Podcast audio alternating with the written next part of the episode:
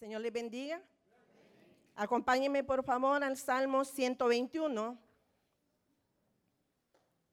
¿Lo tenemos? Nos ponemos de pie para una mayor reverencia a la palabra de nuestro Señor. Leemos la palabra y lo hacemos invocando la presencia de Dios Padre, la presencia de Dios Hijo y la presencia suya, Señor Espíritu Santo, en este lugar, en cada vida, en cada corazón moviéndose, Señor, como solamente usted sabe hacerlo, tocando, Señor, desde la cabeza hasta la planta de los pies. Amado Señor, gracias le damos desde ya por la respuesta, Señor, a cada una de nuestras necesidades. Gracias porque nos da el enorme privilegio de poder reunirnos, Señor, en su nombre para poder exponernos, Señor, una vez más al espejo, Señor, de su palabra. Que esa palabra pueda hallar lugar en nuestras vidas, Señor, y que ella venga, Señor, transformando, haciendo, Señor, la obra, cumpliendo el propósito por el cual usted la envía a nuestras vidas. En el poderoso y bendito nombre de nuestro Señor Jesús. Amén y amén. Alzaré mis ojos a los montes. ¿De dónde vendrá mi socorro?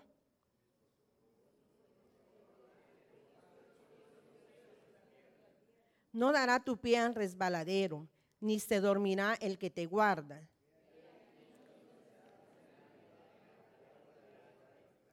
Jehová es tu guardador. Jehová es tu sombra a tu mano derecha. Jehová te guardará de todo mal, Él guardará tu alma.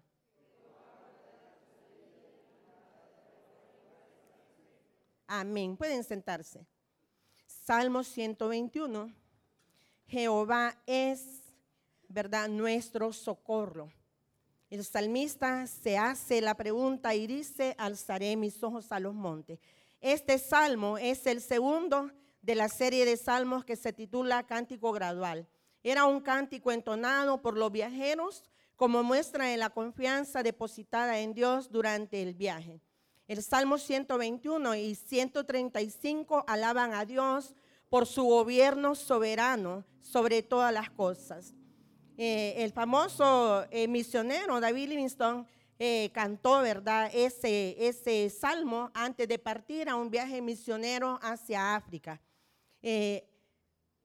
Jehová es nuestro socorro.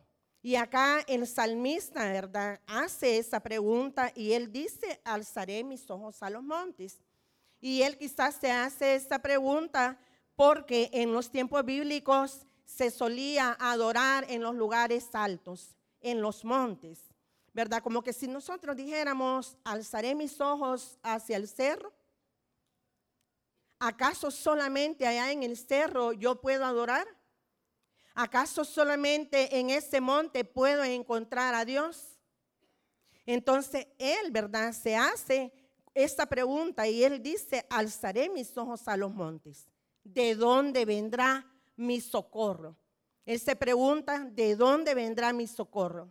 ¿Será de que usted y yo nos hacemos esa pregunta? ¿Será de que nos preguntamos, ¿de dónde viene mi socorro? ¿Será que consultamos a Dios? ¿O simplemente corremos para donde nosotros nos apunta la nariz sin consultar a Dios? ¿Será que buscamos otros socorros?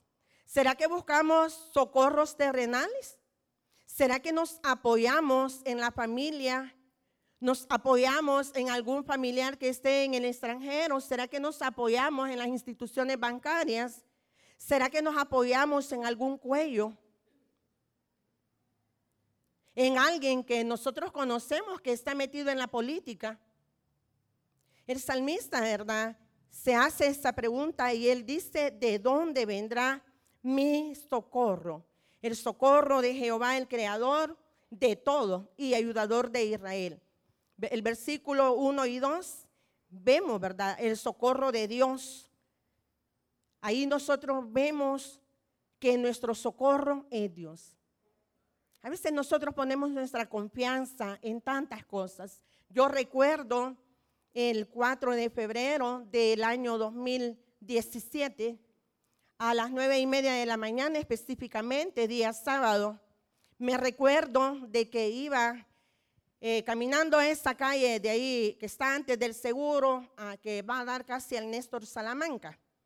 íbamos con la esposa del hermano Jaime, que era el vigilante que había antes acá, íbamos hacia Santa Tecla a orar. La hermana Yolanda Martínez, pero no la hermana Yoli de los pasteles, eh, me había pedido, se había acercado un día antes en la noche a que fuera a orar por la hija de ella hasta Santa Tecla. Y yo, ¿verdad? Le dije a ella como excusa, no. No le dije, y la excusa que le puse fue, es que nosotros solo salimos los días miércoles a evangelizar y a orar por los enfermos o a visitar a alguien que nos pida que le vayamos a visitar. Pero era una excusa, porque a veces nosotros somos orgullosos. Somos orgullosos porque muchas veces andamos necesidad. Alguien nos quiere bendecir, alguien nos quiere invitar a comer, pero nuestro orgullo no lo permite. Y le decimos, no, hermana, ya comí. No, ya comí, ya cené, ya fui a la cafetería. Y tal vez es mentira. Tal vez por dentro el, gran concierto, ¿verdad? Ahí chillando de la necesidad. Entonces yo me recuerdo de que esa fue la excusa que yo le di a la hermana Yolanda. No, hermana, porque nosotros solamente salimos el día miércoles. Y ella fue bien enfática, hermana, pero mire, es que mi hija mañana tiene permiso y a saber hasta cuándo le van a volver a dar permiso. Y ella me ha pedido que por favor vaya y de ver la insistencia de ella, vaya hermana, está bien, nos vamos a reunir a las 10 de la mañana ahí por el portón de la alcaldía. Vaya hermana, ella bien contenta. Cuando yo venía para la casa, Señor, ¿por qué soy tan bocona? ¿Por qué me comprometí con la hermana? Si tú sabes de que yo no tengo dinero para ir. Bueno, y así venía yo platicando con él por toda esta carretera. Cuando llegué a la casa, ¿verdad? Me dije para mí misma, ya sé lo que haré. Me voy a levantar, yo me voy a alistar, voy a ir. Pero cuando yo llegue a las Alamedas, yo le voy a decir a la hermana Yolanda que si ella tiene para el pasaje, vamos a ir. Y si no, no. Cuando yo llegué, ya estaba la hermana Elisec ahí.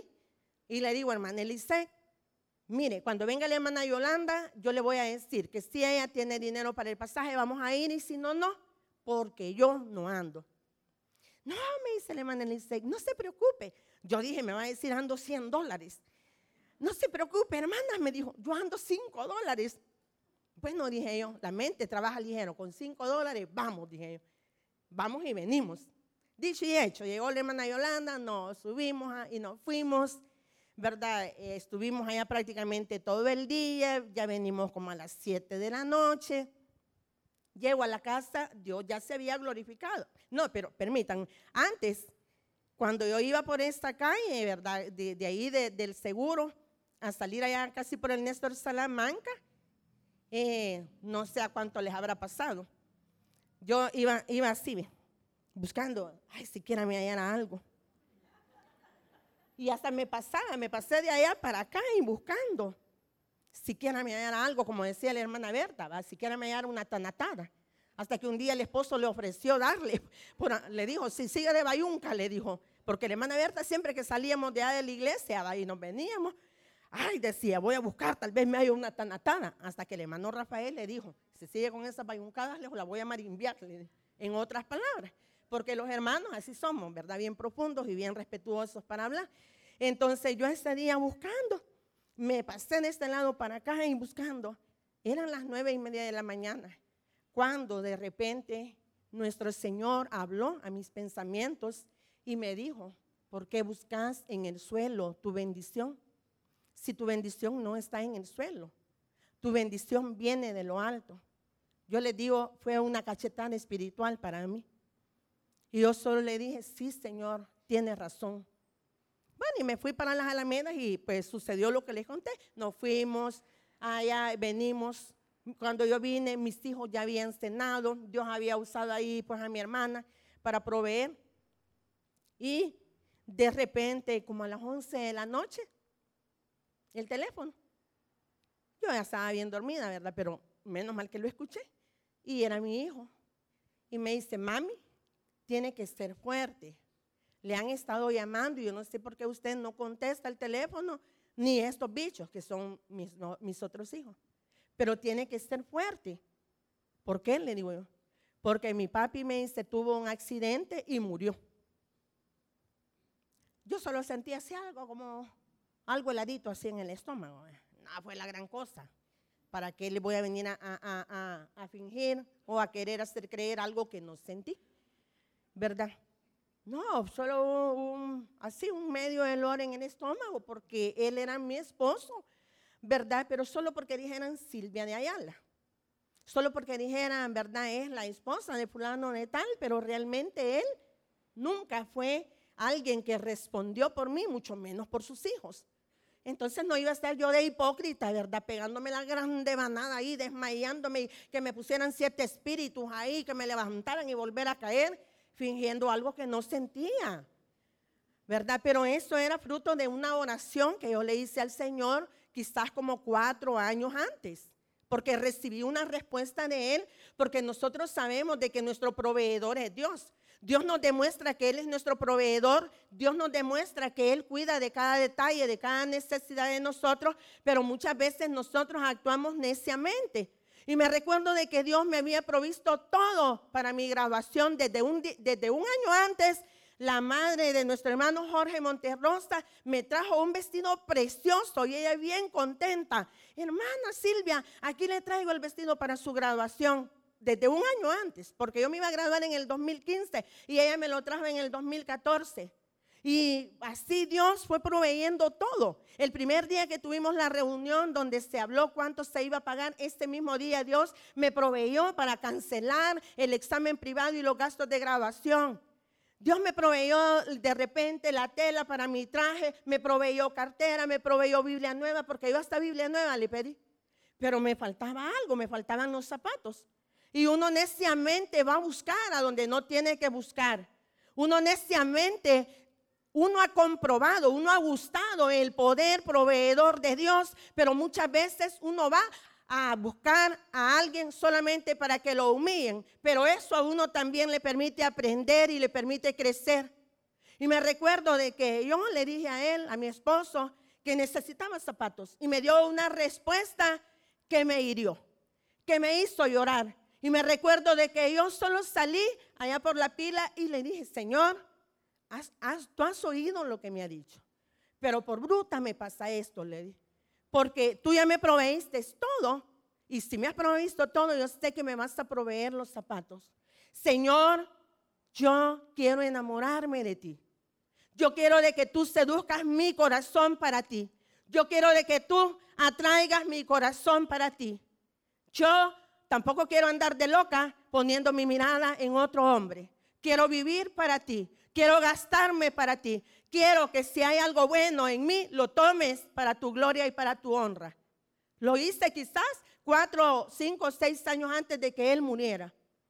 ¿Verdad? Por eso cuando mi hijo me llama ese sábado a las 11 de la noche y me dice, tiene que ser fuerte porque mi papi ha muerto, tuvo un accidente y murió. Yo simplemente sentí algo así como un olorcito en el estómago, pero hasta ahí. ¿Verdad? Pero sí, como les decía hace un momento, muchas veces nosotros hablamos sin sabiduría. Muchas veces nosotros nos ponemos y altercamos con Dios, nos atrevemos a discutir con Él, cuando lo que el Salmo nos enseña es la soberanía de Dios. Y me recuerdo de que cuando mi hijo, ¿verdad? Él me dice, mami, no se preocupe, aquí estoy para usted. Bueno, vea, siempre las palabras. Pero cuando él colgó, yo me recuerdo de que solo le dije a, nuestro Señor, esta, y esta es la bendición de la que me hablaste ahora a las nueve y media de la mañana. Esta es la bendición que contradictorio, le dije yo así. ¿Verdad? ¿Por qué? Porque nuestro razonamiento humano muchas veces es entorpecido. Porque muchas veces cuando estamos pasando procesos, dificultades, tormentas, circunstancias difíciles, nuestro entendimiento muchas veces es nublado por el dolor. Y eso no nos permite a nosotros entender o ver el propósito que, que, Dios tiene detrás de esa prueba, detrás de ese dolor. Dios tiene un propósito que muchas veces no lo entendemos, que lo venimos a entender después. Porque yo me recuerdo que eso le dije. Pero para la gloria y la honra de Dios, hace siete años casi de que él falleció y a mí no me ha hecho falta nada. A mis hijos no, no, no les ha hecho falta nada. Tenemos lo necesario, no lujos, pero tenemos lo necesario. ¿Por qué? Porque nuestro socorro viene de Jehová, quien hizo los cielos y la tierra. Él es tu socorro, Él es mi socorro. Así es de que no tenemos nosotros por qué andar buscando donde no tenemos que buscar. No tenemos por qué hacernos cisternas rotas, como dice Jeremías 2.13, porque dos males ha hecho mi pueblo. Me dejaron a mí fuente de agua viva y fueron y se cavaron cisternas y lo peor que las cisternas eran cisternas rotas, cisternas que no podían retener agua. Pero nuestro Dios es la fuente de donde fluye esa agua, de donde fluye ese manantial, a donde fluye lo que usted y yo necesitamos. A Él podemos acercarnos todos los días, a Él podemos acercarnos a cualquier hora del día y podemos llegar con confianza de que vamos a encontrar en Él la plenitud que nuestra alma necesita para seguir adelante. Alzaré mis ojos a los montes. El cantor de este salmo vio a los montes, probablemente a los lejanos montes de Jerusalén, mientras viajaba hacia la ciudad para cumplir su peregrinaje. El pueblo de Israel son siete fiestas, pero en tres de esas fiestas tienen la obligación que donde quiera que ellos estén, tienen el deber y la responsabilidad de ir a Jerusalén para celebrar esa fiesta. Entonces se cree, ¿verdad?, de que cuando el salmista escribe este salmo iba en uno de esos peregrinajes. ¿Verdad? Que iba a cualquiera de estas tres fiestas. Él antes de emprender el viaje observa quizás desde lejos los montes de Jerusalén. En el libro de Salmos el libro tiene 150 capítulos. Cada uno de esos capítulos son experiencias que el pueblo de Israel vivió. A veces nosotros los leemos, pero no, no, no sabemos, no entendemos, ¿verdad? ¿Por qué? ¿Con qué propósito? ¿O cuál era la situación, la condición en que estaba el salmista cuando lo escribió? En el libro de los Salmos encontramos salmos mesiánicos que hablan o profetizan acerca de la venida de lo que iba a padecer nuestro Señor Jesucristo. Encontramos salmos de acción de gracias Encontramos también salmos penitenciarios, encontramos salmos imprecatorios. Los salmos imprecatorios es cuando alguien hace una oración pidiéndole a Dios que haga justicia, que se vengue de sus enemigos. En los salmos nosotros encontramos diferentes clases de salmos.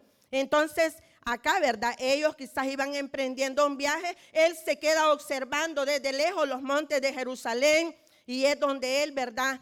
Dice, alzaré mis ojos a los montes, ¿de dónde vendrá mi socorro? Y él mismo se responde y dice, mi socorro viene de Jehová que hizo los cielos y la tierra. El salmista entiende de que su socorro no venía del monte, que su socorro no venía de un lugar alto. Él entiende de que su socorro viene de Jehová y lo reconoce también como el creador porque dice quien hizo los cielos y la tierra. ¿Será de que usted y yo lo reconocemos a Él como nuestro creador? ¿O será de que estamos como en el capítulo 1, en el versículo 3 del libro de Isaías, que dice nuestro Señor, ¿verdad? Y llama a los cielos y a la tierra y dice, escucha tus cielos, escucha tu tierra, porque crié hijos y los engrandecí. Pero cuando ellos se sentían grandes, se rebelaron en contra de mí. El salmista está reconociendo de que nuestro Dios es el creador de todo cuanto hay.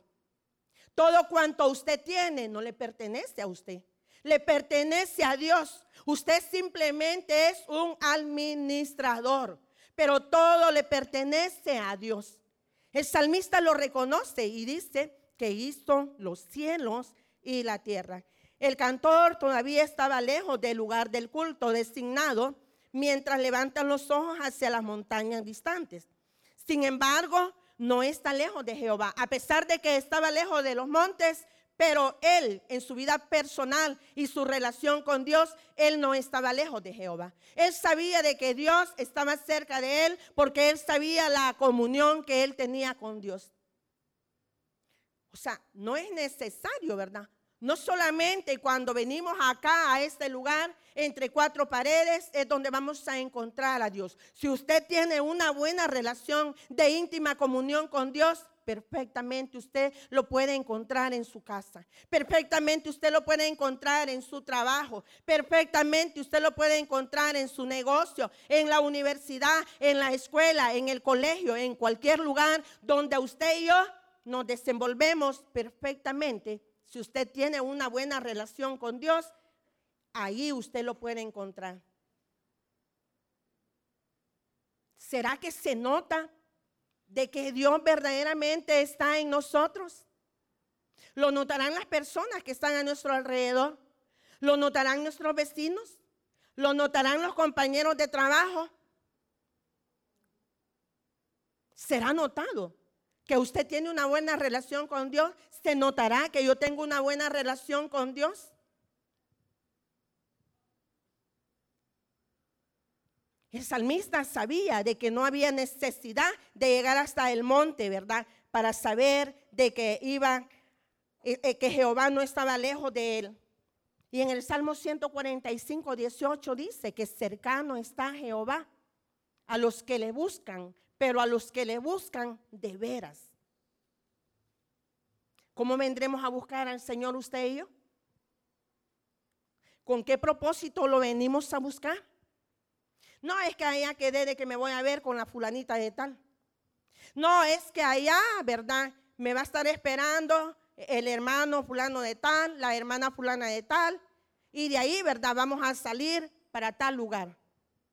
¿Con qué propósito venimos nosotros a buscar a Dios? Él estaba seguro de que está bajo la custodia de Jehová. ¿Qué nos dice el Salmo 91? El que habita al abrigo del Altísimo morará bajo la sombra del Omnipotente.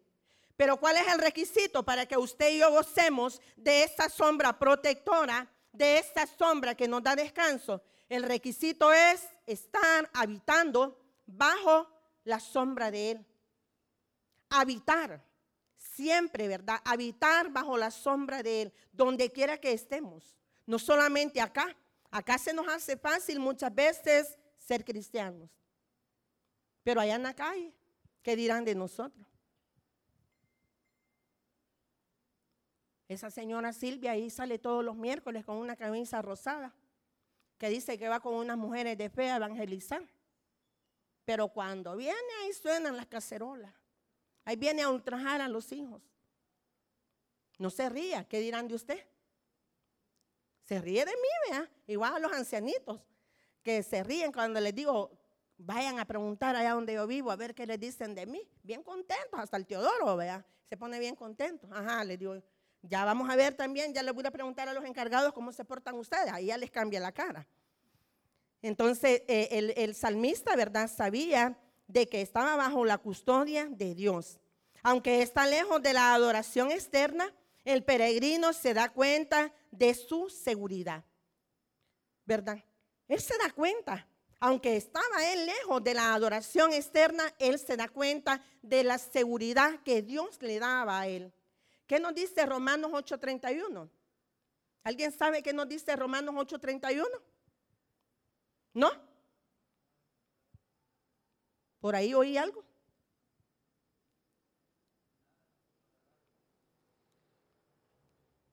Veámoslo para que no vayamos a estar inventando. Gracias, hermano. Vamos a ver qué nos dice. ¿Qué pues diremos a esto?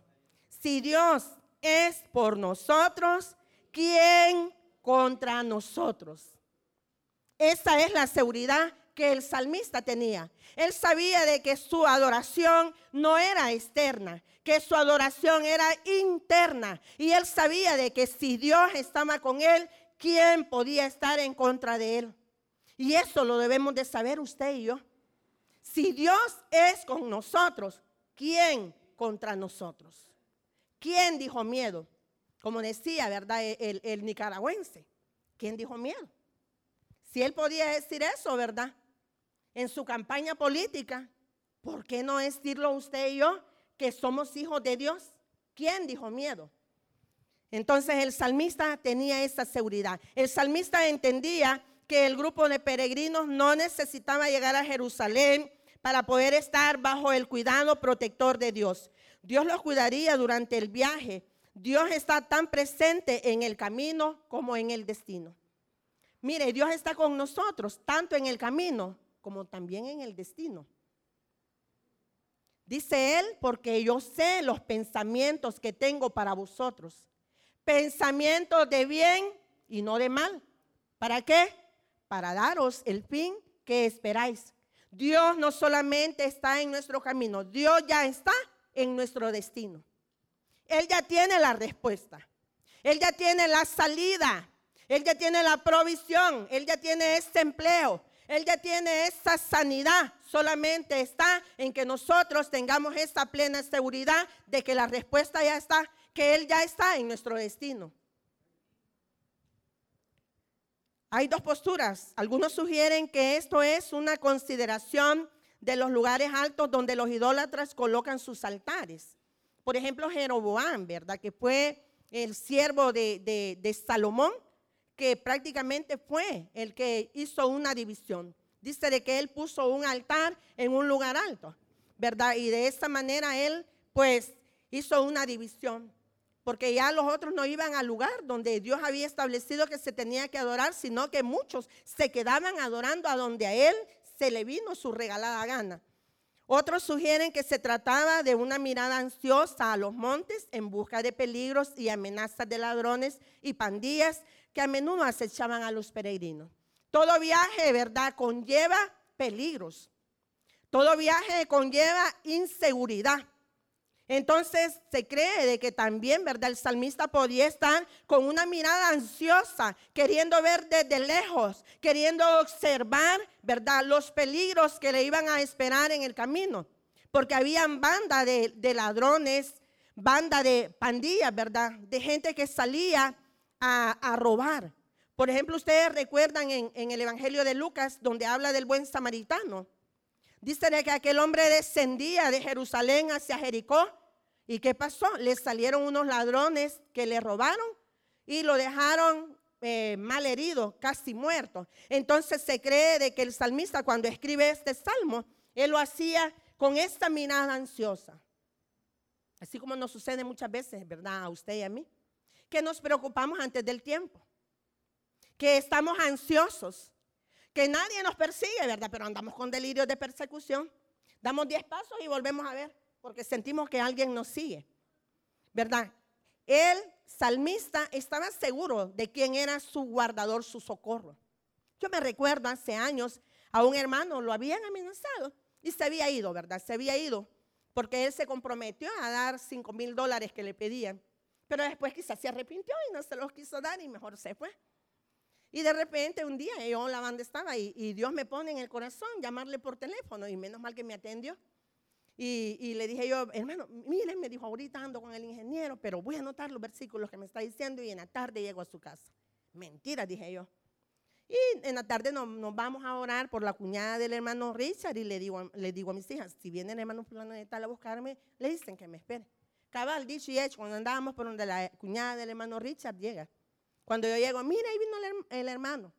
Y no le dijeron, no, dijo que a la iglesia la, iba a llegar. Cabala ya llegó. Y ya después del culto nos pusimos a orar por él.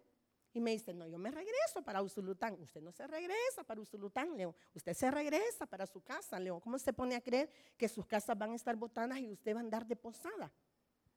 Y una hermana muy amorosa se acerca y le dice, hermano, si quiere, váyase para mi casa. Deje de estarle ofreciendo su casa porque él se tiene que ir para las casas que Dios le ha dado a él. Y, cabal, de verdad, hermana, sí, León. Y ya se subió, teníamos el bus. Me recuerdo de que se subió al bus, fuimos, ¿verdad?, a hacer la ruta y se bajó allá donde él. Y, yo me recuerdo de que se bajó y cabal, lo que les acabo de decir, que quizás daba unos 10 pasos y, y volví a ver.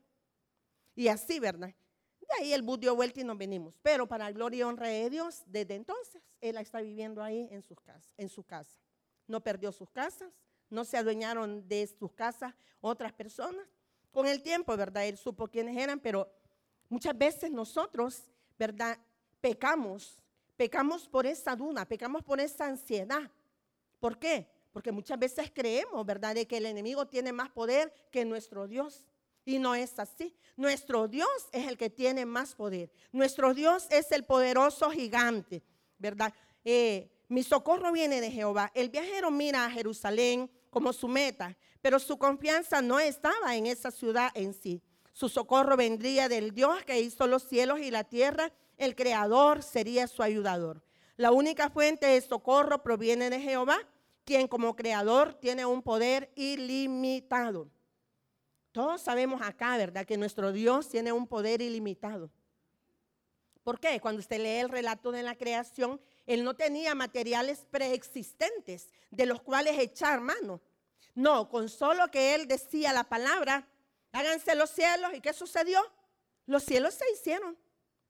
Háganse los mares, ¿qué sucedió? Apareció, ¿verdad? Ahí pues la gran cantidad de agua hágase el día, hágase la noche. Él no tenía materiales preexistentes como nosotros, ¿verdad? Que para crear algo tenemos que tener materiales preexistentes. Él no. Entonces el salmista reconoce el poder ilimitado de nuestro Señor. El salmista no se detuvo cuando miró hacia los montes, sino que miró más allá de ellos. Puso su mirada en Dios, quien hizo también las montañas. La ciudad de Dios y el templo deben de ser deseados y se debe de encontrar deleite en ellos. ¿Qué nos dice el Salmo? Deleítate a sí mismo en Jehová y Él te concederá las peticiones de su corazón. Si usted vino a la fuerza, usted no se está deleitando. Si a usted lo obligaron a venir, usted no se está deleitando. Y fíjese que lastimosamente desde aquí se ve quién vino a la fuerza. Se ve. Ahí ve uno los monos. Ya casi se meten debajo de la silla del que está delante. O si no, ponen las manos así y ya casi le están durmiendo a uno aquí, y ya uno con ganas de empujarlos. Ahí se nota. El que viene a la fuerza, el que viene obligado y este nos está deleitando. ¿Verdad? Tiene que ser un deleite. Usted y yo tenemos que desear, tenemos que anhelar, tiene que haber una pasión en nosotros, tiene que haber un fuego que arda en nosotros por buscar las cosas de Dios. Si lo hacíamos con pasión en el mundo, yo les digo que cuando eran esos carnavales, allá andaba la mujer como que era mazacuata macheteada moviendo el cumbo. En todos los carnavales, si no había carnaval, que la mujer no se lo perdiera. Que carnaval en Santa Lucía, allá andaba. Que carnaval en San José, allá andaba. Que carnaval allá por el campito, allá andaba. Y a las 2, 3 de la mañana veníamos con mi hermana, imagínense, exponiéndonos a cuantos peligros, pero lo hacíamos con pasión Mire, cuando hacían los carnavales en el parque, no nos veníamos hasta que las orquestas echaban hasta el último cumbo al tráiler y se iban. Porque me decía mi hermana, espérate, vos me decía, no vaya a ser que toquen otra canción y nosotros no la perdamos. Imagínense, ¿y por qué las cosas de Dios no las hacemos con esa pasión? ¿Por qué no anhelamos estar en la casa de Dios? ¿Por qué venimos prácticamente obligados? El salmista ¿verdad? Él anhelaba, él tenía, él encontraba ese deleite en ellos. Las montañas sobre las que descansan son para recordar, pero no viene la ayuda de estos. Para las almas afligidas la ayuda viene de Jehová. ¿Cuántos acá sabemos que la ayuda para nuestras almas afligidas viene de nuestro Señor? Yo ahora iba a traer a mi madre para dar el testimonio, pero como el pastor Michael me dijo, no, ay, lo va a dar el otro viernes, porque por fin yo aquí mándome. Entonces, el otro viernes la voy a traer. ¿Verdad? Uno a pesar de lo que uno está eh, viviendo, pero tiene esta seguridad. Ya 90 años, mi madre habían dado 25 años con esa cosa de fuera, operarla a esa edad. Pero como le dije yo al Señor, una noche antes de irla a ingresar, la ingresé el 26 de abril. Pero una noche antes le dije yo, si usted me ha ayudado y me ha respaldado en todo este proceso de exámenes y de tantas cosas, ¿verdad? Que se hacen, usted me ha ayudado. Dios puso ángeles, Dios puso personas que me escribían, que me llamaban por teléfono. Hermana Silvia, estamos a las órdenes. Hermana Silvia, cualquier cosa cuenta conmigo. Hermana Silvia, cualquier duda, no dude en llamarme o en escribirme. Entonces yo le decía al Señor, ¿verdad? Si usted me ha ayudado en todo este proceso, yo sé que usted va a entrar a ese quirófano, usted va con mi madre. Yo sé que usted va con la doctora Carmen Elena Saldaña. No va a ser ella, va a ser usted quien la va a operar. ¿Por qué? Porque uno sabe, ¿verdad? Que la ayuda para el alma afligida viene solamente de nuestro Señor. Porque nos la operaban afuera, pero había que pagar cierta cantidad, vea que muchas veces uno no la tiene. Entonces, pero eh, la, ayuda para el alma afligida viene de nuestro Señor. El socorro que Dios trae. Mire, dice el versículo 3, no dará tu pie al resbaladero, ni se dormirá el que te guarda. He aquí, no se adormecerá ni dormirá el que guarda a Israel. Él no padece de sueño. Él no padece de sueño como usted y yo. Él no se adormece. ¿Cuántos cuando están acá, verdad, los pastores predicando, lo estamos llamando? Yo a veces me pongo a llamar al pastor.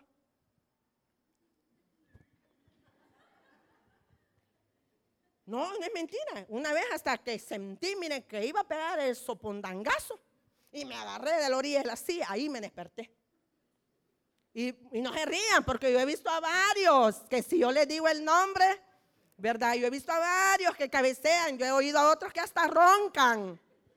Yo oí un día un hermano que quizás estaba soñando porque hasta hablando, estaba ahí dormido. Ustedes se ríen de mí, pero no se han fijado en ustedes. Pues nuestro Señor no tiene ese problema. Él no se adormece. Él no padece de sueño. Por eso usted y yo podemos dormir con seguridad. Nos acostamos con seguridad. ¿Por qué? Porque sabemos que Él es el que nos cuida. Que nuestra seguridad no depende del alambre Razor que no depende de unas cámaras, que no depende de que vamos a poner por ahí una alarma. ¿Cuántos de ustedes han dormido con las puertas abiertas? Yo he dormido con las puertas abiertas. Han de decir, señora, no tenemos que robarle, mejor traigámosle. Y hasta en la mañana, que me levanto y la puerta abierta. Pero Dios tiene cuidado de nosotros. Y eso es lo que nos habla el versículo 3 y 4, ¿verdad? del socorro que el Señor nos trae. No dará tu pie al resbaladero. Dios ayudaría a su pueblo estableciéndolo en un lugar firme, permitiéndole estar de pie y no permitiendo que diera su pie al resbaladero. Yo sé que hay muchos, ¿verdad?, que tenemos enemigos. Desde que usted y yo venimos a los pies de Cristo, debemos de saber que tenemos un enemigo acérrimo. Y ese enemigo es Satanás. Pero muchas veces también Satanás utiliza personas. Y esas personas muchas veces solo están esperando nuestra caída, pero ¿sabe qué? No lo van a ver. ¿Por qué? Porque Dios es el que cuida nuestros pies de que vayamos al resbaladero. Y ese hoyo que han cavado para que usted caiga, en ese hoyo van a caer ellos. Les va a pasar la de, la de Amán, que hizo la horca para ahorcar a Mardoqueo. Y al final a él lo terminaron ahorcando en esa horca. ¿Verdad? ¿Por qué? Porque ese es el cuidado de nuestro Dios, el que guarda. En este salmo seis veces se usa la palabra guardar, ¿verdad? Que significa como que guarda y preserva. O sea, no solamente nos guarda, sino que también nos preserva. Nos preserva. Me decía a mí el chino marihuana, mire, y ese niño que va a vender pan allá al Tempisque, ¿qué es de usted? Porque hubo un tiempo que salíamos a vender pan. ¿Y, por qué vos? Le digo yo. Es que mire, con ese bicho me ha pasado algo raro. ¿Y qué te ha pasado vos? Le digo, yo no le dije, va, en mi hijo. Es que mire, yo lo he esperado dos días allá en el cruce de, calle, allá por el Tempisque, para quitarle el dinero. Y mire, el primer día el mono se me pasó, me, diciéndome mono a mi hijo en delante de mí. Y, pero yo dije, mañana no se me pasa. Y dice que madrugó, porque mire, el que hace lo malo madruga para hacer lo malo. Y usted y yo no madrugamos para hacer lo bueno. Y se lo digo por mí. Si el día domingo me levanto, porque de repente me acuerdo que soy la encargada del ministerio para ir a donde los ancianos. Ahí, ahí si ahora es domingo, los ancianos, por angón me aviento. No porque no me quisiera levantar. Pero los que hacen lo malo madrugan para hacer lo malo. Me decía, madrugué a esperar a ese bicho, me escondí detrás del matorral. Cuando el bicho venía contando el piso, yo dije, hoy sí se lo quito. Mi hijo tenía 11 años. El chino marihuana ya era un joven de unos 24 años, que no se, no se tentaba el hígado para meterle el cuchillo a cualquiera y sacarle las tripas. Y dice de que se escondió. Y cuando mi hijo venía, hoy sí, y se paró. Y mire, me dijo, no sé si usted me va a creer o no. Me dijo, ajá, ¿qué te pasó vos? Fíjese, me dijo que como que alguien se puso adelante de mí y yo no pude dar un paso para ir al encuentro del bicho y quitarle el dinero. Ajá, de verdad. Sí, me dijo, bien raro, porque con nadie me ha pasado lo que me pasó con ese bicho. Ese bicho es mi hijo. Ay, señora, me dijo, ya casi me tragaba. Ay, señora, me dijo, qué regada hubiera cometido yo. ¿Por qué le digo yo? Es que usted es cristiana, yo a usted la he encontrado, que va con la Biblia en las manos, porque antes no me daba pena andar la Biblia, hoy me da pena, hoy la meto en la cartera. La embolso en bolsas de plástico y la escondo bien y hasta que vengo aquí la saco. Antes no me daba pena, antes de, que salía de la casa con mi Biblia. Iba para el mercado con mi Biblia, estaba en el mercado, en el puesto, yo leyendo mi Biblia, no me daba pena. Entonces me dice el chino marihuana, yo a usted la he encontrado con la Biblia. Si yo hubiera tocado a su hijo, qué regada, yo me hubiera metido con Dios. Vaya, Dios, para mejor los hijos del diablo reconocen y no nosotros. Tienen más respeto ellos por Dios y así cuando hemos andado evangelizando, muchos mareros y pandilleros, no señora, yo no puedo hacer esa oración que usted me dice, porque si yo la hago, yo tengo que cambiar, tengo que dejar esta vida. Yo no lo voy a hacer porque no tengo pensado dejar esta vida. Y nosotros, vean, nos decimos cristianos, pero más parecemos cristianos. De cristianos muchas veces no tenemos nada. Entonces el salmista, ¿verdad? Entiende toda esa seguridad. ¿Verdad? He aquí dice, no se adormecerá ni dormirá. Dios no duerme. Por lo tanto, nuestra confianza es segura. Se repite en el versículo 4 para dar énfasis. El ojo vigilante de Dios está siempre abierto cuidando a su pueblo. Y he aquí dice, no se adormecerá ni dormirá el que guarda Israel. Esta promesa inspiraba confianza a los peregrinos que se dirigían a Jerusalén. Su marcha diaria y su campamento nocturno serán puestos bajo el cuidado protector de Dios quien mantendrá en alto sus pies sin cansarse en el camino y observará sin dormir su reposo. En el versículo 5 y 6 vemos el cuidado que el Señor tiene, no solamente por el pueblo de Israel, sino también por usted y por mí. Fíjense que yo creo que tenemos más privilegio, usted y yo, que el pueblo de Israel. Porque usted y yo, la iglesia, hemos nacido, ¿verdad?, del costado traspasado de nuestro Señor Jesucristo. La iglesia nació de esa sangre que fue derramada en la cruz del Calvario. Así de que yo creo que tenemos más privilegios usted y yo que el pueblo de Israel. Así de que Dios, ¿verdad? No solamente cuida a su pueblo Israel, sino que también nos cuida a nosotros. Usted no es el pueblo de Israel, usted y yo somos gentiles. Nunca vaya a andar con la bayuncada, andarse poniendo, ¿verdad? El, el kipá. Nunca vaya a salir con esa bayuncada, porque usted y yo no somos judíos, somos gentiles. Ahí veo yo varios bayuncos que andan con el kipá, el eterno. Bueno, en el versículo 7 y 8 vemos cómo Dios preserva a su pueblo. Yo creo que todos hemos experimentado esa preservación, esa protección de Dios sobre nuestras vidas. Creo que todos lo hemos experimentado. ¿Verdad? Yo creo que si los invito a que pasen a dar testimonio, hacemos vigilia. Una vigilia de siete días, porque ya cuando pasamos aquí, primero nos tiemblan las patas, pero ya ahí donde agarramos valor. Ay, fíjense que quiero dar este otro testimonio. Mire, hermana, voy a dar este otro. Y no terminamos. Hiciéramos una vigilia de siete días para dar testimonio. ¿Verdad? Había también un joven pandillero de la colonia que le había agarrado de llegar a tocar. La primera vez sí me bajó, se los confieso. Mire, fíjense que dice la Isa que le preste 25 dólares. No tengo, le dije, solo tengo 10. Ah, pues eso, mándele. Y viene Juan, vendémela y se lo da. A los días me encuentro a la Isa y le digo, mira, fíjate que solo 10 dólares. ¿De qué vos me? Es que tu marido le llegó. Lo. Ya te bajó. Vaya, dije yo, me vio la cara, dije yo. No había necesidad de tanto, a simple vista se me ve, pero ya de ahí, como a la una de la mañana llegaba, ya, ya no le abría yo. Y ya, ¿qué quiere? mire que le vendo esto. No, no quiero. Y ahí se estaba, que no se iba. Hasta que mi esposo me dice, mira, me dijo, si está viniendo a fregar, agarra una grifa, amor. Si se quiere meter mejor, le das en la cabeza. Pues sí, vos vas a ir a pagar por mí la muerte. ¿no? Sí, me dijo, yo voy a ir. Ajá, como que te van a aceptar. Y así, ya la última fue que él ah, ya había entrado por la parte de atrás y Dios siempre tiene cuidado de uno. Don Lito, mi vecino, se levanta y lo ve, que estaba vigiando por la hendidura de la puerta.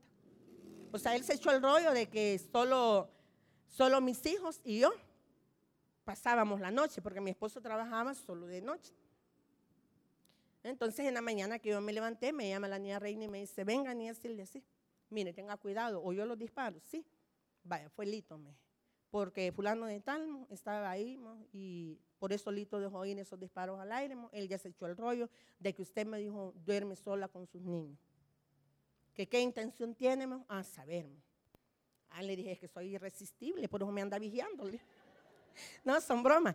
Entonces me puse, ¿verdad?, a orar me, dio miedo, no vayan a creer, me dio miedo.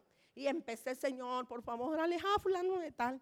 Señor, tú sabes cuáles son los pensamientos que tiene fulano de tal. Alejalo, Señor. Como a los 15 días lo matan. Ya después ahí andaba yo traumada, que yo lo había matado.